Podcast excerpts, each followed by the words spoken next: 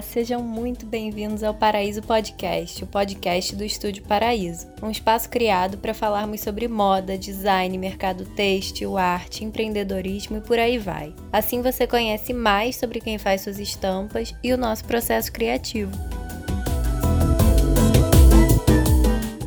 Oi, gente, bem-vindos ao Paraíso Podcast. Eu sou a Lele e hoje a gente vai falar sobre como funcionam as semanas de moda. A gente vai abordar um pouco o impacto da pandemia né, em cima das semanas de moda, como elas têm acontecido, qual a relevância. Eu sou a Ju, gente, oi. Oi, gente, eu sou a Érica. Gente, hoje eu estava falando com vocês antes que eu acho que vai ser um um assunto bem legal, bem interessante, mas um pouco comprido até, porque se a gente começar a falar da semana de moda lá, o porquê que começou, até é, como que a gente faz os lançamentos hoje. Eu acho que dá para a gente tirar muito insight de como trabalhar hoje em cima dessa digitalização, em cima do o, a, o complexo mundo físico o mundo online. Então, é, dá para a gente trazer bastante informação, tanto para quem tem loja física quanto para quem tem só loja online também. É, eu sempre gosto de começar explicando o, o conceito do tema, né? Então,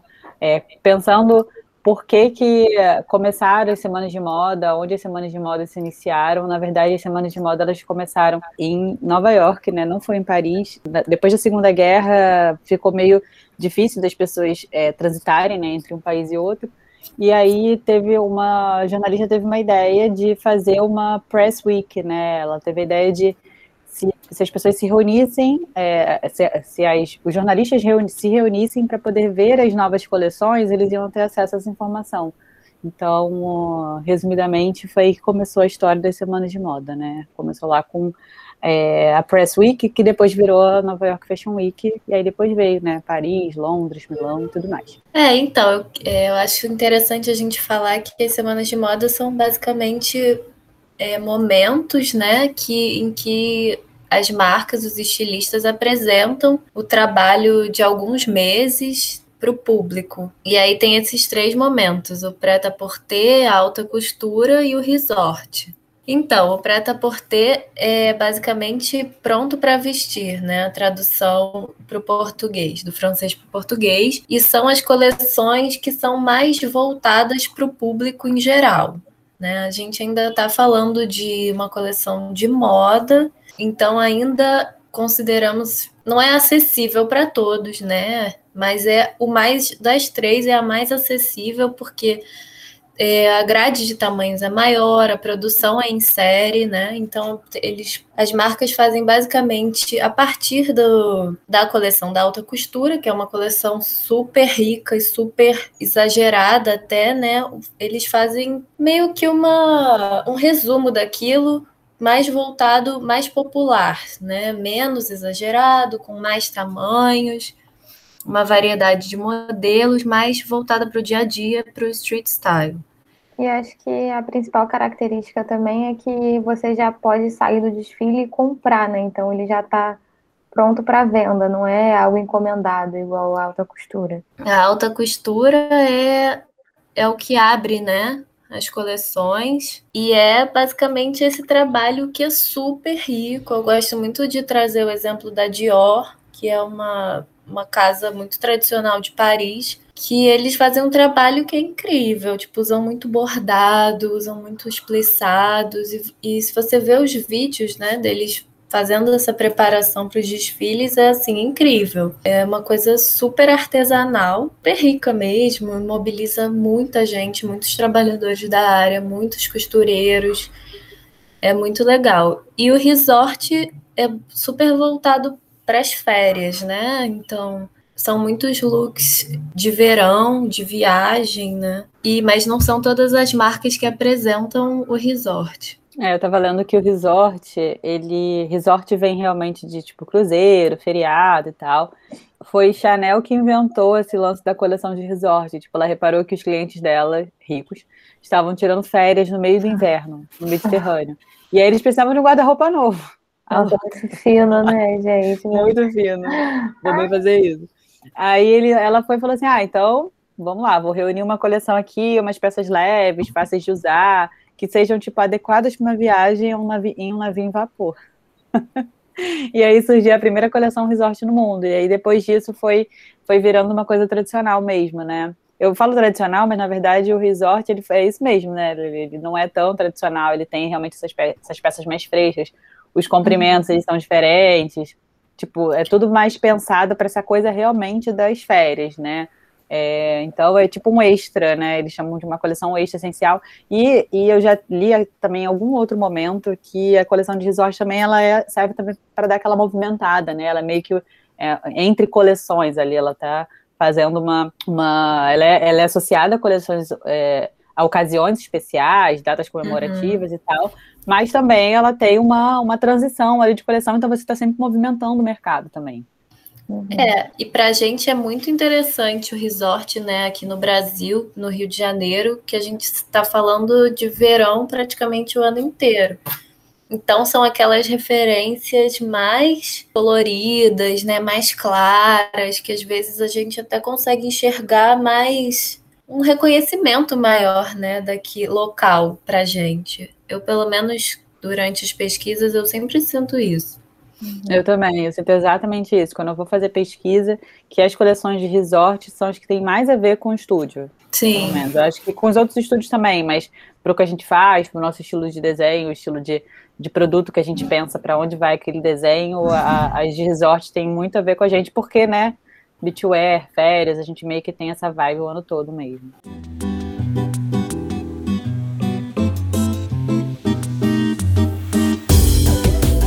Bom, gente, e aí teve uns anos atrás que começou aquele assunto do sinal, now, que era aquela coisa da pessoa tá vendo o desfile, ela tá lá assistindo o desfile físico, e aí ela poder fazer a compra daquilo, né, no momento, assim.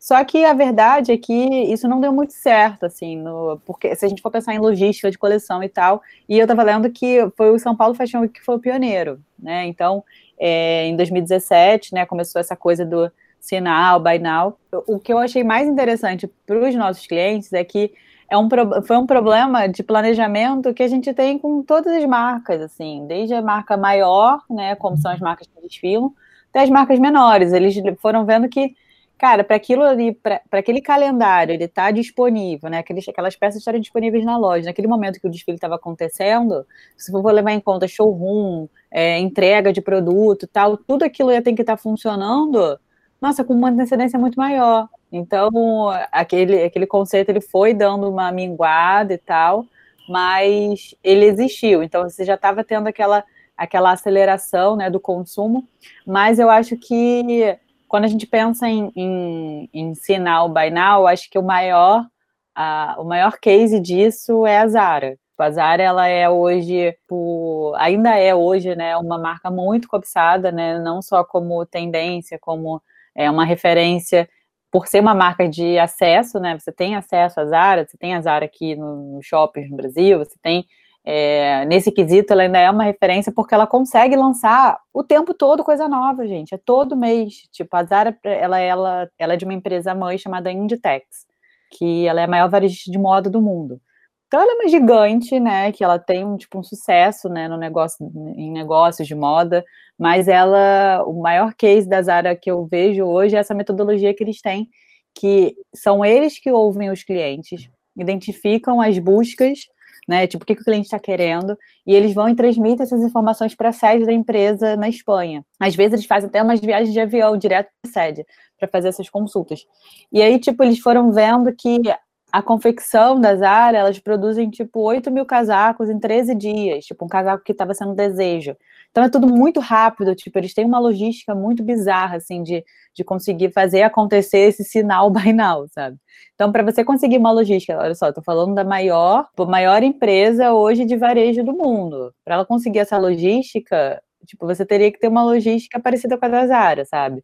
Não só, não tô falando só em volume, mas sim de de antecedência mesmo, sabe? Bom, e aí, então a gente contextualizou, né, aqui a, as semanas de moda, como elas acontecem, e aí veio a pandemia. Como que a pandemia impactou nas semanas de moda, né? Como as semanas de moda, tendo que lidar com a pandemia, impactaram na forma como a gente está consumindo hoje em dia, né? Que mudou de dois anos, né? Tipo, um ano e meio. Algumas marcas já estavam saindo na frente, né, na questão da digitalização da moda, é, nessa parte de apresentação da, de coleção, de fashion filme, já estavam pensando é, de uma forma inovadora em como apresentar seus produtos. Com certeza essas marcas saíram na frente do que as marcas que ainda estavam muito focadas naquele modelo clássico da semana de moda, né? Essas marcas se destacaram na digitalização, né, da, da, das semanas de moda. Tiveram algumas que foram completamente digitais, outras foram híbridas. É interessante a gente ver o impacto da tecnologia, né? Como é, várias marcas foram obrigadas a se adaptar e quais que, que conseguiram mostrar e usar todos os artifícios tecnológicos para mostrar a coleção de uma forma ainda mais inovadora. É, eu acho que é um momento crítico e acho que até as grandes marcas, né, acho não ter certeza, até as grandes marcas sofreram impacto financeiro. Então, assim, as semanas de moda, gente, os desfiles, as fashion weeks, elas são o maior movimento do setor da moda, né? Um desfile, ele é, ele é o, o circuito principal, ele é que está movendo ali, você tem que pensar, porque se a gente for pensar assim, ai meu Deus, ah, mas a Gucci tem muito dinheiro. Cara, você tem milhares de pessoas trabalhando para aquilo, você tem uma, uma, toda uma indústria que está sendo movida para aquilo, a própria cidade, quando recebe a, a, né, o desfile e tal. Então, você está movendo ali um monte de gente, gerando valores, tipo, além da mídia espontânea, enfim, engajamento. Então, eu acho que por isso que a gente prefere, a gente, né, a gente da indústria da moda, né, estou super me, me incluindo. Você, é, é preferível que você mantenha uma semana de moda, mesmo que ela vá para o digital, do que você cancelar. É claro que você teve gente que não quis participar. A Saint Laurent foi a primeira falando que posicionou, falando que não ia participar porque tava, porque achou, porque ele, é, eu entendi que eles sentiram que era uma pressão participar daquilo naquele momento, que a criatividade não funcionava daquela maneira e que eles preferiram não não participar, né, quando as semanas voltaram no ano passado. O que eu quero dizer é que era melhor manter uma semana de moda por conta de todo esse movimento da indústria do que não cancelá-la. E aí, por isso, essa digitalização, ela gerou tantos cases interessantes. Como que você vai trazer uma coisa completamente digital que nunca tinha acontecido, às vezes uma coisa super híbrida, uns lançamentos independentes, tipo as, as apresentações. A gente até fez uma, um post na, no Instagram do desfile digital da Anifa, é, acho que fala Anifa Moemba, que ela é uma, uma diretora criativa de uma marca africana, e ela fez o, os modelos que eles eram invisíveis, né? Ela, ela, usou uma técnica 3D e criou um desfile completamente virtual. E as modelos eram invisíveis e também tinha um conceito ali falando sobre a mulher, né? Da agora eu não lembro de onde ela era. Enfim, mas ela falava um pouco conceitualmente da, da invisibilidade da mulher africana e tal. Tinha um conceito que ela juntou com o conceito virtual e criou um desfile que foi, foi, assim, foi fascinante. Isso eu acho que é a, a, parte mais interessante dos desfiles digitais, essa possibilidade maior de usar outros recursos, né? Os recursos são infinitos. Então, eu acho que algumas marcas conseguiram surfar bem nessa onda e, tipo, e trazer o, o desfile digital como, como uma parte grande desse, desse processo criativo, né? Ao invés de só ah, vamos filmar o desfile, os modelos desfilando, de trazer uma, uma performance, né? De trazer um, uma dança, ou de trazer uma atuação diferente. Eu achei isso fantástico. É, e, e tem essa grandiosidade do desfile, né? Você vê alguma coisa fisicamente, assim, é, é, é outra. É uma outra experiência. E aí eu tava lendo que na dúvida se essas peças seriam tão grandiosas, né, no vídeo quanto ao vivo, a Valentina alongou os vestidos alguns metros, tipo, Sim. criando meio que obras de arte, né, sabe? Tipo, poder, se isso realmente vai ter um impacto, vamos ver se, se, se, a gente aumenta, né, o volume das coisas, a gente cria um impacto ainda maior para o uhum. digital. Mas tem muito, eu, eu, cara, tem, eu li umas coisas tão legais, teve uma, uma marca, é, acho que, não sei como fala, deve ser Lowe, que ele fez um, um show in a box, né? Ele fez um desfile que você é, recebia a caixa com as, as, as, os elementos né, do desfile, cartela de cor, modelinho e tal, é, tecido, e você via o, o, desfile, mas você ainda recebia essa experiência sensorial, sabe? Uhum. Então você tem, se a gente trouxer para nossa realidade, é hoje, sabe? Tipo, se eu não tô mais fazendo, a gente no estúdio não faz mais bandeira. Como que eu vou fazer é, para estar tá sempre engajando os nossos clientes no, no, nosso formato digital? É sair realmente do mundo do mundo físico, né? A gente não faz bandeira. Antes da pandemia, a gente já tinha esse posicionamento de fazer poucas bandeiras por conta do, do desperdício de tecido, por conta do, da dificuldade que é aqui no Rio de Janeiro para a gente fazer é, as bandeiras, né? Por, por conta do a gente tem todas essas, tec, essas dificuldades técnicas, né? A gente não consegue fazer hoje uma, uma bandeira numa viscose, né? Na quantidade que a gente faz. A gente teria que fazer num poliéster, que são tipo, é um tipo de tecido que os nossos clientes normalmente não usam, então aquilo sempre ia ficar diferente. E aí, quando chegou a pandemia, a gente resolveu, né, falar, cara, então agora é o momento da gente diminuir ainda mais o nosso. ser um pouco mais sustentável, sabe? Tipo, se a gente, o cliente já vai pedir a amostra para o fornecedor, eu, para que, que eu vou estar tá fazendo mais um, mais um, um, um, lixo, sabe, no fim das contas, porque aquelas bandeiras dificilmente a gente até conseguia aproveitar por conta do tecido.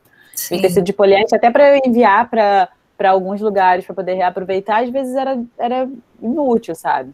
Uhum. Então, então a, a, gente aqui na, no estúdio, na área do marketing, a gente está sempre tentando se reinventar para poder tá, trazer esse engajamento para o cliente também. Mesmo que algumas marcas tenham sido contra, né? Igual você falou, é, em relação a ah, eu não vou ser obrigado por causa da minha criatividade e tal. Eu acho que houve um esforço coletivo também, até porque é, as pessoas perceberam que estavam entrando numa crise ali, né? Então, é, houve um esforço coletivo das marcas para se unir para fazer acontecer da maneira que podia, porque por, já, já estava entrando numa crise. Então, não vamos deixar de fazer uma coisa tão importante para o mercado da moda para prejudicar mais ainda é, o mercado na situação que estamos vivendo, né? É, eu queria trazer um exemplo dessa digitalização dos guarda-roupas, que é o da Gucci, né? Que há uns meses atrás lançou um tênis virtual que é basicamente é cerca de 10 dólares e é o filtro do tênis, não é o tênis físico. Então a pessoa paga pelo tênis e ela só pode usar ele nas fotos no Instagram. Então isso é muito curioso, porque é uma valorização muito forte dessa vida digital, né? as pessoas têm saído menos de casa, então ali, através da foto, ela está expondo ali um tênis que ela tem, mas também não tem o tênis, porque é o tênis virtual. Gente, muito doido isso. Isso é, isso muito, é muito louco. Eles trazem esse conceito do, da acessibilidade também. É um tênis que, de repente, a pessoa pagaria centenas, até milhares de dólares, ela paga 10 dólares. Então, seria, em teoria, mais acessível, mas é aquilo, né? Uma, um conceito que tem muito a ser problematizado, porque a gente, a, quando a gente fala de roupa, a gente está falando também de dali da proteção, de se cobrir, né? Conforto. De, do conforto, então a gente está tá falando com esse tênis virtual de uma coisa que é só a imagem, tá né, equiparando a moda ali só a imagem. Então, eu acho bem problemático. Né? Não sei como isso está sendo aceito por aí, mas particularmente eu acho uma questão delicada. É, a gente já tem hoje as mídias sociais, né, que estão trazendo, ao mesmo tempo que ela traz, ela ah, democratiza, ela leva a gente a a gente falou outro dia no podcast, né, sobre a própria pesquisa que você faz pelo Instagram, sabe? Você tem muitos muitos prós, né, das redes sociais, mas ao mesmo tempo você tem quase que um de serviço também em algumas áreas, né? Você tem, pô, você ter um filtro de um tênis, tipo, tanta, sabe, tanta coisa para você fazer. Desculpa, gente.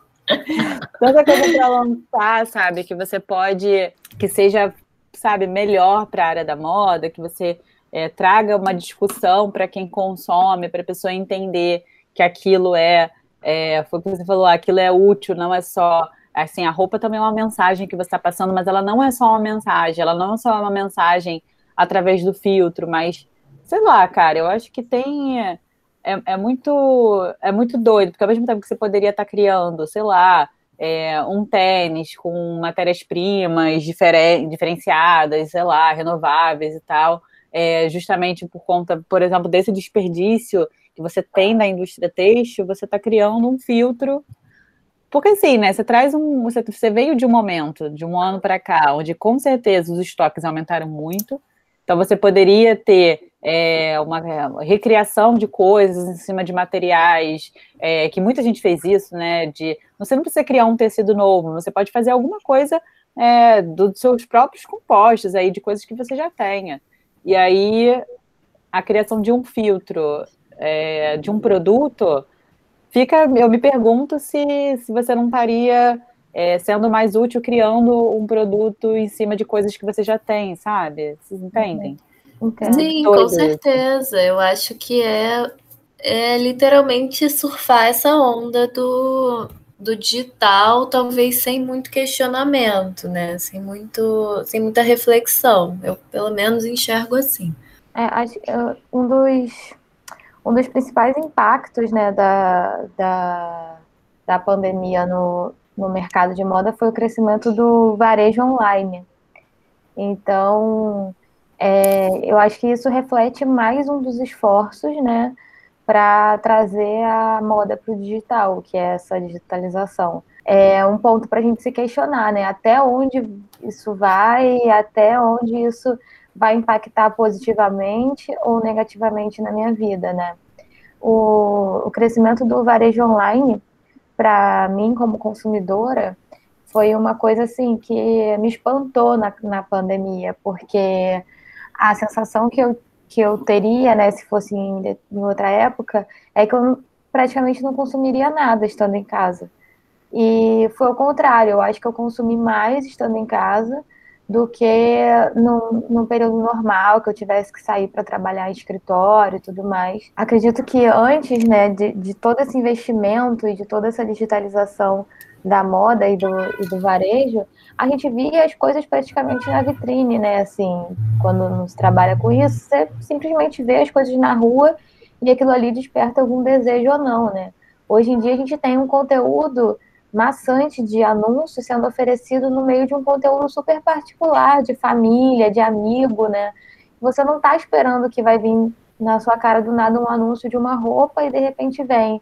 E aquilo repetidamente, né, de alguma forma, vai te causar um desejo de consumo, uma vontade de comprar aquilo, que quando você vê, você acaba consumindo tanto quanto ou até mais do que na sua vida offline, sabe? Eu fiquei até pensando, assim, no fim das contas, o crescimento do varejo, ele é muito positivo, né, gente? Tipo, pensando em, na gente que trabalha com a indústria têxtil, que é, produz é, material e conteúdo é, pensando em, na, é, focando nessa movimentação da indústria, o crescimento do varejo no, no digital foi mega positivo. Assim, a gente, é, como no estúdio, a gente cresceu, a gente conseguiu crescer muito no online, é, mais ainda, entendendo como que o comportamento tinha mudado também. Então, a, a forma, os layouts de apresentação, a gente foi adaptando, a forma de se comunicar, a forma de é, enfim, o crescimento do varejo, no fim das contas, para a gente foi muito positivo e acredito que para os nossos clientes também, sabe? Eu, a gente teve cliente que não, que não tinha site, criou site, que não usava muito Instagram e começou a investir nas mídias sociais, é, em tudo isso. O que eu fico me perguntando com essa, com essa questão de você não ter desfile, né? Voltando para o desfile, é até repensar o papel dos influencers, né? Se você pensa em, em, mídia social hoje, com o cliente que a gente tem, ele tem uma listagem de influenciadores que estão ali para poder fazer a divulgação, clicar, postar, enfim. Mas e no desfile virtual, como que fica esse papel dessa pessoa, sabe? Tem muita coisa, tem muito tipo de conteúdo que você pode criar a partir disso. Algumas marcas, elas, para movimentar ainda mais o varejo, foram criando bate-papos digitais, é, analisando os vídeos ao vivo, enfim tem um monte de ideia que dá para poder pensar aí, para poder continuar essa movimentação, porque a pandemia não terminou ainda, então a gente ainda precisa que o digital continue se movimentando. Uma das coisas que a gente sugere são as coleções cápsulas, né, que os clientes fazem, que a gente sugere nos próprios, nos próprios books de lançamento, justamente para a gente é, continuar deixando esse, esse mercado aquecido até a gente ver uma luz no fim do túnel, né? Que para mim é, é a vacina que está quase, tá quase chegando minha vez aí. Mas, sim, brincadeiras à parte, é a gente realmente conseguir é, deixar esse mercado aquecido, pelo menos até o final do ano, até a gente ver como é que vai ser no ano que vem, porque também não dá mais para fazer aquele planejamento muito a longo prazo, gente. Os nossos planejamentos eles estão cada vez mais curtos, infelizmente. Então, acho que a própria digitalização das coisas mostrou como que, é, apesar de você ter que ter, é, isso a gente sempre preza também, pelo menos um planejamento de uns seis meses para poder você é, entender o que, que você vai lançar, o que, que vale a pena para sua marca lançar, o que, que seu cliente vai estar tá desejando ao longo desse tempo ou não, você também tem que estar tá com tudo muito mais online on time ali. Então, é, dependendo do que do seu planejamento, daqui a um ano tudo pode ter mudado. Então, muitas questões aí que eu estou levantando desde o do planejamento, do cronograma, do, da digitalização, enfim.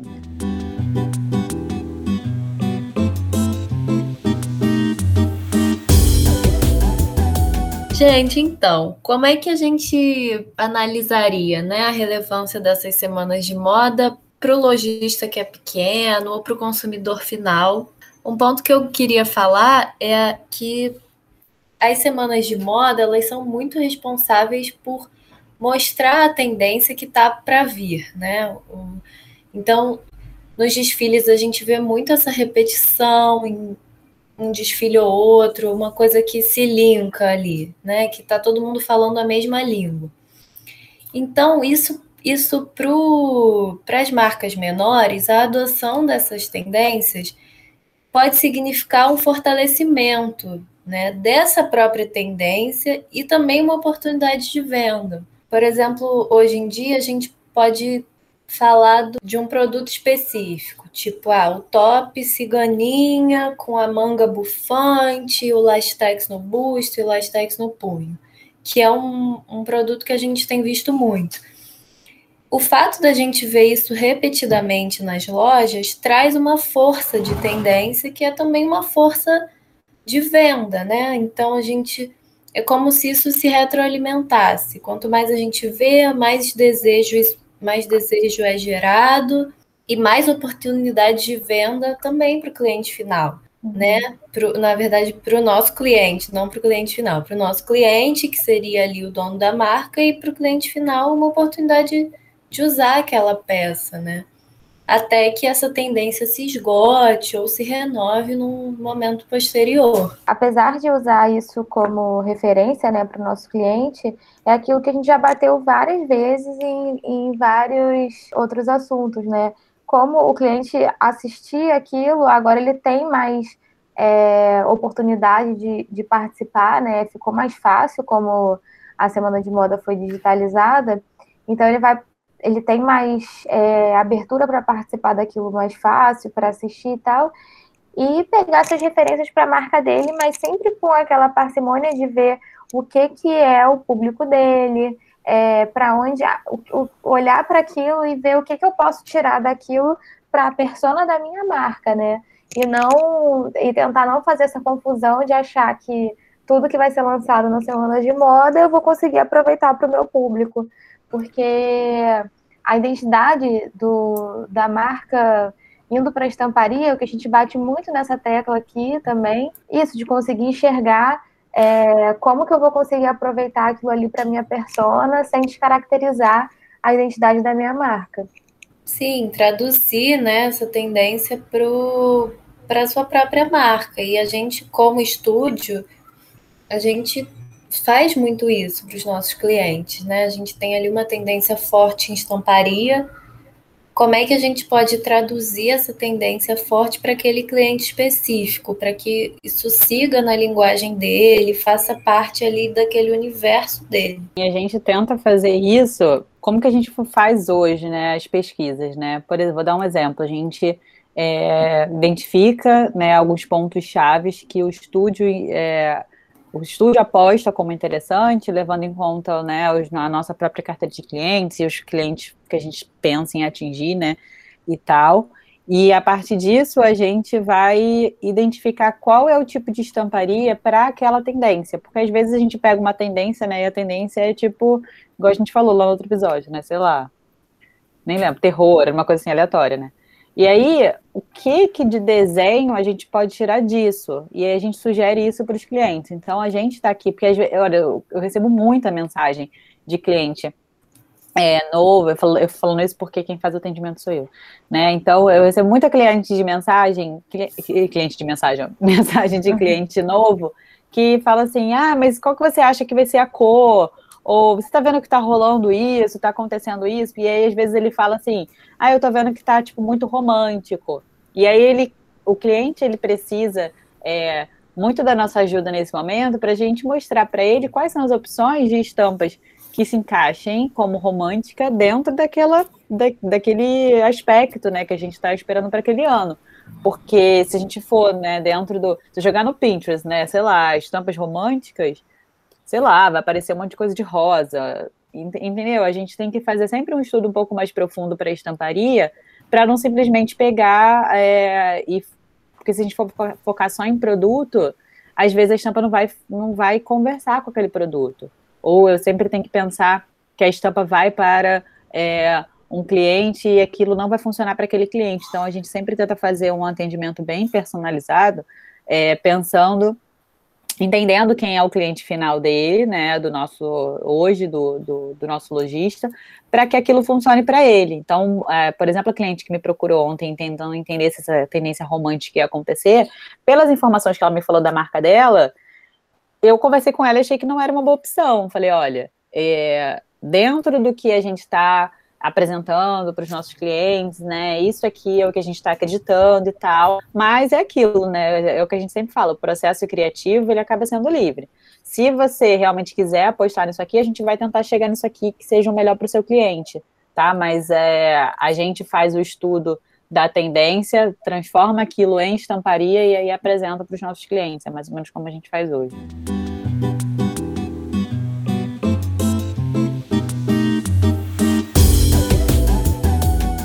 Então, né, gente, como a gente já está falando aqui do, do cliente final, né, em quem a gente tem que realmente focar quando a gente escolhe a tendência, quando a gente vai ver um desfile, quem a gente tem que pensar no fim das contas é na nossa própria comunidade. E é, uma coisa eu acho que é muito importante para a gente levar em consideração, porque os desfiles não estão acontecendo, e quando eles aconteciam, você, você tinha uma grande polarização dessa de, de, quem ia participar daquilo, de quem não ia participar daquilo, né? Então você tem essa tal da hierarquia da importância, de quem senta na fila A, ou quem senta na fila B, ou quem simplesmente fica de pé, ou se você nem é convidado para aquilo, assim. Então, assim, é, atrás das passarelas, quem entra no camarim, quem não entra. Então você tem uma disputa ali é, de classe dentro da própria do próprio evento, né? Da própria, apesar de você ter é, uma grande você tem diversas pessoas trabalhando ali, que tem, cada uma tem uma função ali para aquilo estar tá acontecendo. Estou falando da galera que trabalha para o desfile acontecer. Você tem essa, a sua, aquela comunidade que está ali para assistir. Então, assim, se a gente for pensar em, em em quem você tem que realmente se importar para que aquilo tenha, para que aquilo tenha valor, é quem está ali vendo, sabe? Então, acho que ficou muito claro que tem muita empresa que tem dificuldade em dar o suporte para sua rede nesses tempos, nesses tempos difíceis, sabe? Tipo, olhar com atenção quem você vai é, convidar para estar aquilo. E, às vezes, o que eu mais vejo é que você tem que ter uma, uma responsabilidade com a sua rede, sabe? Tipo, quem você vai. Se você não tem a, a, a passarela e tal, então você não precisa enviar, ter o estresse de enviar convites para. Isso eu falando para marcas que fazem desfiles ou fazem eventos, mas se agora a gente tem uma esse digital, né? Você tem tem gente que está com loja aberta, então você pode fazer quem está fazendo alguma coisa nas lojas e tal, tem essa responsabilidade com a sua rede de que você pode convidar mais pessoas e que você tem que ter essa é, levantar essa, essa questão do, da, da, do bem-estar da comunidade para você não polarizar ainda mais a indústria da moda, mais do que ela já é, sabe? Então, acho que fica esse olhar com atenção para quem, não só para quem faz as roupas, mas para quem consome também. É, e outro aspecto é, esse da gente se guiar muito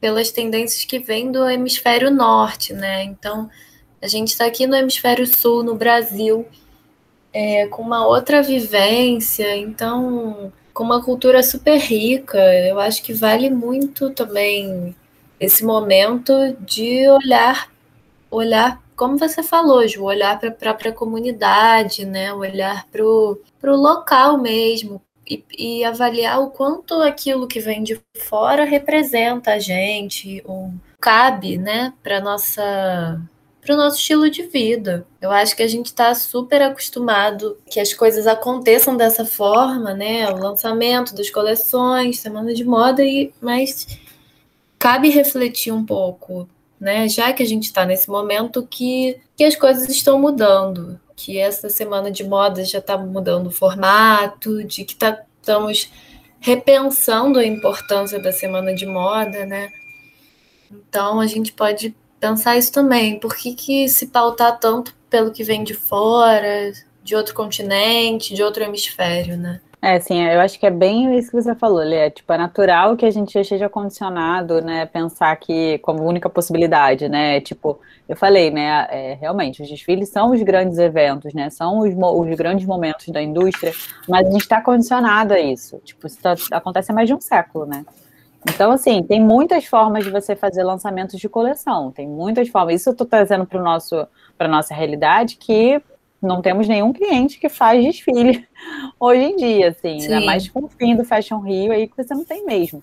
Então, assim, você tem outras formas de fazer isso, tem experiências imersivas em showroom, você tem as experimentações virtuais que a gente já falou, sei lá, a C&A quando lançou aquela coleção com o Pablo Vittar, ela resolveu não fazer um desfile, e ela foi, chamou a Pablo e fez um pocket show, sabe? Assim, não tá tendo show, mas eu estou dando um exemplo que a gente tem que começar também a, a olhar a, o que aconteceu, né? O não, não ter os desfiles como uma possibilidade. Será que isso tem que ser reativado após a pandemia? De repente uhum. não tem que, sabe? A gente tem que, se, se, a, se a indústria está se adaptando, né? A gente falou sobre o aumento do varejo, o aumento do varejo. Então, se a indústria está se adaptando, as pessoas estão trabalhando, você está é, conseguindo manter, né, é, no geral, a, a a indústria têxtil, então será que realmente não existem outras formas, tipo, vanguardistas, sabe? Que a gente possa quebrar essas tradições também? Porque aí você, trazendo para as marcas reais, isso de fato já não é uma possibilidade. Então, uhum. você fica só olhando, né? Só olhando para cima, olhando aonde você quer chegar, mas na verdade você tem que estar olhando para dentro, né? Então, gente, é, Acho que o fim das semanas de moda apareceu como é, uma reflexão, né? A gente ia ouvir esses outros pontos de vista, né? Seria como uma primeira resposta. E aí fica aí a, a, a, o questionamento, né? Que o, será que o mundo ele talvez possa ou não possa conviver com elas, né? Vamos deixar essa questão aí para a gente pensar, tá? Então, muito obrigada, gente. Até o obrigada, próximo episódio. pessoal. Espero que vocês tenham gostado. Obrigada, gente. Até a próxima. Tchau.